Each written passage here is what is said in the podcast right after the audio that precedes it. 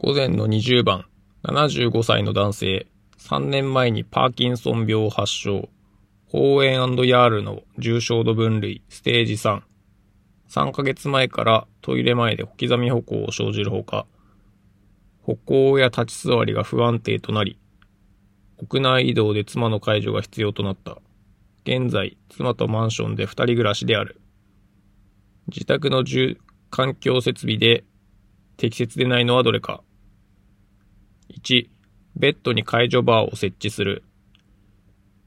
2、居室の出入り口を開き戸にする。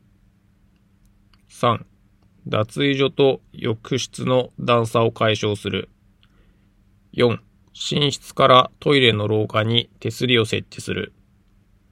5、トイレ前の廊下にはしご状の目印をつける。1番、ベッドに解除バーを設置する。これはまあ全然いいと思います。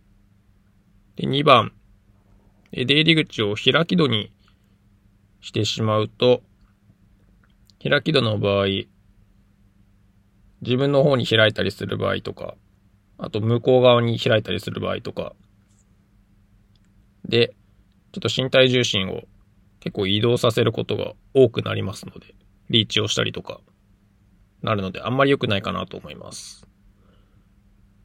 3番、段差は解消した方がいいですし、4番、これもまあ手すりはあっていいと思いますし、あとは廊下にはしご状の目印をつける視覚的な Q ですね。これはあっていいと思います。